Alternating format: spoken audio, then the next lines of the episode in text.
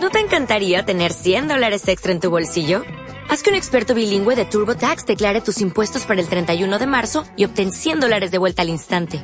Porque no importa cuáles hayan sido tus logros del año pasado, TurboTax hace que cuenten. Obtén 100 dólares de vuelta y tus impuestos con 100% de precisión. Solo con Intuit TurboTax.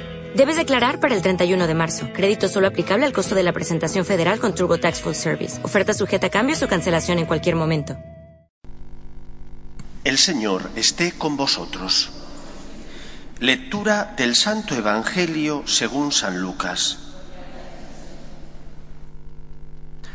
En aquel tiempo iba Jesús camino de una ciudad llamada Naín, e iban con él sus discípulos y mucho gentío. Cuando se acercaba a la entrada de la ciudad, resultó que sacaban a enterrar a un muerto, hijo único de su madre que era viuda y un gentío considerable de la ciudad la acompañaba. Al verla el Señor le dio lástima y le dijo, no llores. Se acercó al ataúd, lo tocó, los que lo llevaban se pararon y dijo, muchacho, a ti te lo digo, levántate. El muerto se incorporó y empezó a hablar, y Jesús se lo entregó a su madre. Todos, sobrecogidos, daban gloria a Dios, diciendo, un gran profeta ha surgido entre nosotros. Dios ha visitado a su pueblo. La noticia del hecho se divulgó por toda la comarca y por Judea entera. Palabra del Señor. Hace muchos años leí un libro de Vittorio Messori que hablaba sobre la devoción que se tiene en Europa a la Virgen María. Y él hacía un análisis que a mí me pareció sorprendente, pero a la vez sumamente real. En aquellos lugares de Europa donde después del concilio, por una mala interpretación del mismo, se suprimieron las devociones populares, la mayor parte de ellas tienen que ver con María, en esos lugares la fe está languideciendo está muriéndose. La fe en Cristo, si no ha desaparecido, es muy marginal. Mientras que en aquellos sitios donde la fe en Jesús permanece, hay también detrás una gran devoción a su Madre la Virgen María. Hemos escuchado en el Evangelio cómo Jesús siente lástima, se compadece, se pone en el lugar de la madre, esa viuda, que además ha perdido a su hijo y está sufriendo. Y dice el Evangelio que Jesús hizo parar el féretro, le dijo, muchacho, a ti te doligo, levántate. Y entrega al muchacho a su madre. María está puesta para interceder por nuestras necesidades. Cuando hay devoción a la Virgen, hay amor a Cristo y por lo tanto fe en Dios. Cuando se pierde esta devoción a la Virgen, más pronto o más tarde, se quiebra también la fe en Dios nuestro Señor. ¿Cuál es la misión de la Virgen María? ¿Por qué Cristo, a punto de entregar su vida en la cruz, no quiso que a los hombres les faltara la intercesión de la Virgen? Porque sabe que es necesaria la figura de María, de María que es modelo, de María que acompaña nuestra vida, de María que desde el cielo intercede por nosotros. Yo estoy seguro que aquellos que sienten devoción a la Virgen no podrán perderse. Llevarán una vida quizás difícil.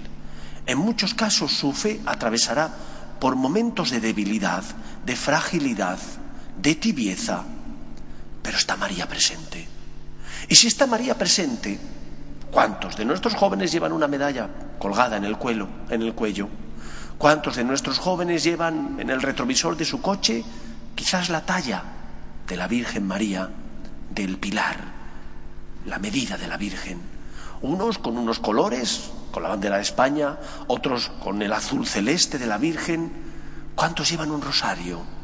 ¿Cuántos de nuestros jóvenes pertenecen a esa cofradía de la Virgen y aunque quizás no vayan a misa todos los domingos, o no vayan muchos domingos a misa, cuando es el día de su patrona, salen a venerar a la Virgen María. Si está María, hay un eslabón que, les conecta con Cristo. Si está María, estoy seguro que ella abogará para que desde el cielo el Señor toque el corazón de sus hijos los hombres. Por eso, queridos amigos, no perdamos nunca la esperanza y sirvámonos de las devociones populares que algunos teólogos, desde su autosuficiencia de la teología o la inteligencia o la sabiduría de la razón, piensan que es casi superchería. La devoción popular es el eslabón que conecta a la mayor parte de los hombres con Jesús el Hijo de Dios, con la fe verdadera. Donde se ha perdido esa devoción a la Virgen, esa veneración a los santos, más pronto que tarde, la fe en Cristo, la fe en Dios, se viene abajo. Pero donde está esa fe en, Cristo, porque está sustentada por la devoción popular, esa fe sigue adelante, esa fe no naufraga, no se pierde. ¿Qué podemos hacer para evangelizar?